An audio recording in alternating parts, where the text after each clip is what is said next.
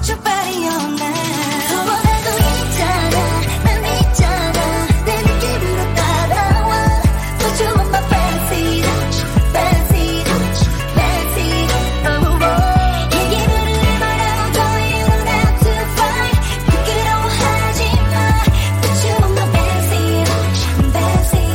大家好，我是洪安，欢迎收听《奇思妙谈》，我们是一档围绕着身边人记录着奇思妙想的播客节目。今天呢，我想聊一聊《奇思妙谈》背后的故事，分为三大部分。第一部分就是我为什么要做《奇思妙谈》这档播客；第二部分呢，关于我做播客的一些准备东西，比如说前期准备啊、文案呐、录制、选题等等；第三部分呢，关于《奇思妙谈》的规划。啊，那首先我们聊一聊为什么要做这档奇思妙谈的播客。在二零二三年年初的时候，我看到程前朋友圈，他当时是采访商业很成功的一个人物去做一个商业记录采访这样的一个东西，我就想，我也想做这件事情，我也想去采访人，因为我当时身边人做电商的非常的多，那我想记录他们的故事，用视频的形式。但是我忽略到一个什么点呢？程前朋友圈他的团队都是电影制作级别，他每一条的制视频制作成本达到三十多万，我就想我没钱，我做不了。然后第二点是因为什么呢？就很多人站在镜头是有恐惧感的，就没办法在镜头面前去很坦然的去说话。第三点呢，就是说他们有偶像包袱，就说啊这个角度可不可以？这个角度拍的好不好看？那你如果录制完，你还得，呃，剪辑完之后还得发给他看，还得审核很长一段时间，很耗时间的。那最后一点呢，就是说，很多人面对于镜头不想说真话，没有像那种很真诚，所以呢，这个采访的事情就告一段落。但是突然有一天，我听到了一个播客，叫《搞钱女孩》，这个我想大家都应该知道，全网特别的火热。那他用播客用声音的形式去记录搞钱女孩的背后的故事，哎，我觉得我也可以做一个啊。我身边有很多朋友，而且我的天赋、我的优势都很擅长去做这个事情。于是呢，我跟朋友聊了一下，我说我也想做播客，但是我不是清楚定位，也不知道找什么样的人群。他跟我说，我有啊，我有设计的人群，我可以去找他们。他当时只是一个简简单的一个想法。我当时说行，咱就干起来。第二天我就把那个播客的 SOP，还有选题，还有那个什么 logo 全部安排上了。我说咱就干吧。他都惊了，他说我只是出于想法，但没想到你把这个东西已经提上日程，而且给做出来了。他特别的惊讶，就相当于是我推着他走，所以佳宇设计师的这档播客就诞生了。然后我就约他周末去聊了一下。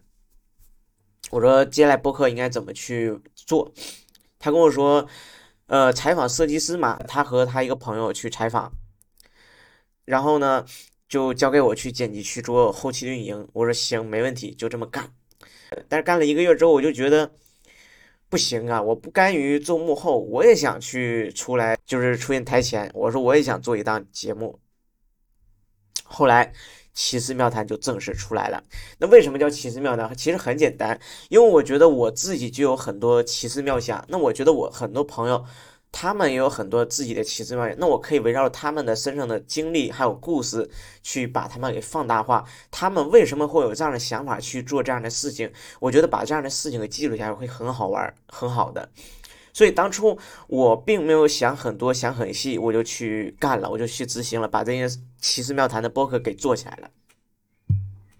然后当时我身边有搭子嘛，就是圆圆第一期嘉宾，他跟我说：“来瑶儿，我支持你，我来陪你录。”所以就有了第一期关系与借力和情绪价值的重要性，这档节目就出来了。然后我就很兴奋，我是综艺采访第一个嘉宾，然后播放量什么都很不错，很自豪。然后约了第二期的牺牲，约谈了一个跨境电商相关的故事。哎，我就觉得这个事情好好玩啊！邀约到第五期淘到纸那期，那天呢是十二月三十一号，就是我们刚录完要去跨年去过生日了嘛。一月一号过完生日，我就立马剪辑出来，立马发布。但没想到一发布，给我上了一个星星榜，哇，这个真的是给我一个超级大的一个正反馈。然后也是因为淘到纸那期，从五十二个订阅一下涨到了一百五十二个，整整涨了一百个订阅，就用了三四天的时间，我都惊了。我说陶豆子，你就是我贵人。他也说，没想到他自己的故事能给放大化，能达到一千多个播放量。就他说出一点，就是说，人呐还是要去在互联网去发声，一定要借助互联网平台，因为你在线下一对一，你可能只有这一个人知道；你参加活动，可能只有这么几个人知道。如果你在呃互联网上去发声，可能有更多的人去知道。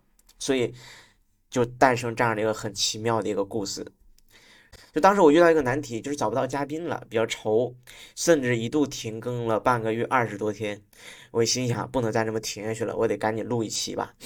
我就把我自己的经历，二零二三年对于找工作的经历和复盘，还有副业指南，还有挖掘优势这期录了一期。但没想到这期直接也给我爆了，连续两次上星星榜，也给我涨到了五百个订阅粉丝。我就觉得，我天哪，我的妈呀，我自己瞎叭叭录制的。能达到这么高的一个播放量，我就真的很奇怪。就自己复盘工作经历，然后反响特别好。有的评论说啊，这个东北口音笑死我了。我说这是我的特色。然后还有说你的经历很丰富，带给了我很大一个帮助。然后还有人跟我说我的经历跟他很像，我就觉得很有种自豪感。没想到我自己的复盘故事能带来这样的一个效果。因为当时我做记录，我只是为了。不想断更，只是想去更新一期节目而已。没有想到他的预期会这么好，出乎我的意料。然后录完这期之后呢，我又找了丹丹去跟他聊了一期，因为我觉得零零后他是很优秀，是一个代表作，至少在我朋友当中算是一个代表了。我就想采访他，因为之前十二月份因为我的感冒就是延长了，延长到一月份才开始录制。跟他去录制播客的时候，他说了有一点让我对播客的定位产生了一个新的想法，甚至打上了一个新的标签。他跟我说，如果想了解我的人，可以通过这档播客去了解。我当时就说出了一个 slogan，关于奇思妙谈的 slogan，这个 slogan 就叫做用声音记录他人故事，让播客成为了解他人的窗口。哎。这个概念直接打出来，后期就是我在邀约嘉宾，就是说，你看我这个数据也做出来了，然后我这个概念也很不错，就是用声音记录你的故事，别让播客成为别人了解你的窗口。我觉得用这种 slogan 的话，邀约嘉宾是非常的棒，非常的成功。所以接下来就是很顺利的，然后又邀约到小九，就是第八期的嘉宾。小九的经历也很传奇呀，他受到百百度 offer 进入百度实习，做了百百度百科的参与者，然后又打卡了一百家民宿，呃，通过减肥的成功考了营养学，然后同时又通过减肥的成功认识到很多志同道合的朋友，然后又通过减肥的成功呢，变现了七位数，就带来给他很大的一个收获。当时我找他的时候，我跟他说，呃，我想用播客记录他人的故事。他说，哎，这点挺好，跟他非常的契合。他正在做的就是小九和他的一千个朋友链接计划，就他是通过减肥的成功去链接一千个朋友，通过微信电话去了解、去沟通。他通过呢语语音电话去采访这一千个朋友，现在做了几百个，应该有了。但是呢，他只是用于微信电话，没有被记录下来，然后就觉得这人挺好，挺有故事，就把他加入到他的 VIP 好友群里头做分享，就是真诚分享嘛，分享一些认知和干货相关的这样的事情。然后他听到我这个播客的时候，哎，说咱俩可以合作。我说怎么合作呢？他说他可以给我提供嘉宾，然后我俩一起去录制。我说。这个主意不错，然后再加上跟小九合作，就是一个智能上的一个合作，就是接下来会越来越好的。接下来呢，奇思妙的它的 slogan 定位就出来了，用声音记录他人的故事，让播客成为了解他的窗口。把这个形式打出去，很多嘉宾都会愿意转发到朋友圈，甚至把它设为置顶。就是如果想了解我，直接转发到这个朋友圈。如果想想让人了解我，直接把这个播客链接甩给他，说你听听我的故事，可以深入了解一下我，这就节省了很多的时间成本。我觉得这个非常棒。所以呢，这就是奇思妙谈整体一个定位和我为什么要做这档节目。其实想做这档节目就是想去做采访。然后第二部分呢，就是关于做播客的一些准备呀、文案呐、录制啊、选题这些，我来分享一波。其实，呃，做这个也非常简单。就我做这个东西是被柳大，就是那个盖洛普教练说很有天赋，觉得我做这件事情是很有天赋的。那我前期怎么准备呢？就是看他哪个嘉宾，他都会发一些自我介绍。我觉得哪些嘉宾呢，他有一些故事，会有很多经历，做过很多事情，有很多折腾的，我觉得很适合做采访。然后我就开始跟他谈，我说我想邀约你去成为我的播客嘉宾，你可以看看我这个播客符不符合你的定位。如果符合的话，咱可以聊一些。但是他要是说没问题，好，进行下一步准备文案。那准备文案呢，就是准备采访大纲。我根据他的经历去采访出来，我按照时间线的点去采访。比如说，啊，第一点，他为什么会离职去创业？第二点，他为什么会赚到第一桶金？第三步，他做项目思路是什么？第四点，他以后的规划是什么？第五点，就是最后想给一些年轻人什么样的建议？就是大概举这个几个点，因为我是通过他的资料介绍，还有朋友圈，还有一些公众号文章去写的嘛，写的一些采访大纲，然后写了大概有十五到二十左右这样的一个问题，然后，但是这并不是全的，这些采访大纲我还是会根据现场临时去调整的，比如说我问到这个问题之后呢，他回答的我觉得还有一些挖掘，他没有。就没有把它榨干那种感觉，所以我觉得还可以去深入去聊一聊。就比如说，就没有榨干嘛，然后我就围绕他的回答继续延伸去问，刨根问底的去问，问大概那么两三个问题就放过他，继续往下一个问题去继续提问。这就是一个文案，就是采访大纲形式。当我准备好采访大纲呢，我会去呃发给他，我说你看一下这个采访大纲，呃需不需要怎么调整一下？有哪些不能问的？还有哪些需要补充的？等等的。他如果没问题，咱就开始约时间进行录制。这是呃文案部分。呃录制部分呢，其实很简单。我认为很多新手做播客就是会顾虑到一个问题，就是设备的问题。我觉得设备真的不是问题。只要有苹果手机，绝对不是问题。拿苹果手机直接去录就好了。然后关于场地的话，不要找咖啡厅，也不要找什么肯德基之类的，不要找这些环境，因为这个环境我尝试过，我踩过坑，特别的吵，录不好节目的。就我比较推荐去找那种有会议室的，或者是去那种共创空间，有那种小会议室，去跟他征用一下，或者你有朋友在那办公，可以用他的。我当时我就想，我有个朋友正好在那个腾讯众创空间那块去。做工作嘛，他正好用那个办公位，我说你这块有一个小会议室，我可以征用一下，后期录播课就在这地方了。然后从那以后，那个地方就成为我的一个录播课的地方了。所以这是关于录制。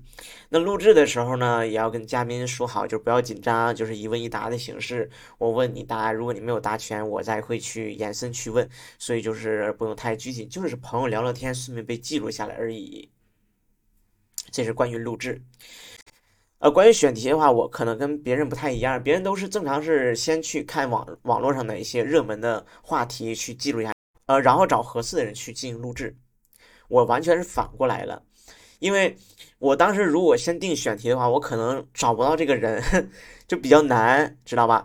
所以我就想，那我倒不如先找到这个人，我根据这个人去挖掘出选题。比如说陶子那些传统行业者如何去破圈，比如小九他的故事经历，把几个关键词打上。比如说我，我的职场避坑啊，副业指南，挖掘优势等等等，就是根据人去定选题的。所以我想给那些就是说，你定完选题，如果找不到嘉宾的话，可以尝试一下先，呃，先找根据这个人去挖掘选题，是很不错的一个方向。当然，你也可以去限定选题。你选题如果真找不到人，你可以通过呃朋友圈呐，还有极客呀、小红书等等各种平台去发布招人计划、招嘉宾计划，把你的播客放上去，就是吸引更多的嘉宾来联系你去录制也是可以的。这整体部分呢是关于我做播客的一些细节方向。如果有不懂的、不明白，可以在评论区上跟我去互动，我会回复大家的。那奇思妙南后期的规划也很简单，就是围绕着他的 slogan 继续前行。他的 slogan 就是用声音记录他人的故事，呃，让播客成为别人了解他的窗口。我们后期可能会优化于呃找人方面和内容打造方面，因为我们找人可能会围绕着他有更好、更有趣的故事，就是让人听了有共鸣，或者是说有收获，或者听了能给你一些情绪的 SPA 这样的一个分享。所以呢，在后期的找人和内容的打磨上会进行继续一个迭代升级，为了更好的一个体验，所以我们后期规划可能沉浸于在内容方面比较多一些。以上呢就是我做奇思妙谈背后的所有的故事，希望就是能给正在做播客或者想做播客的一些人启发吧，希望能帮得上你们。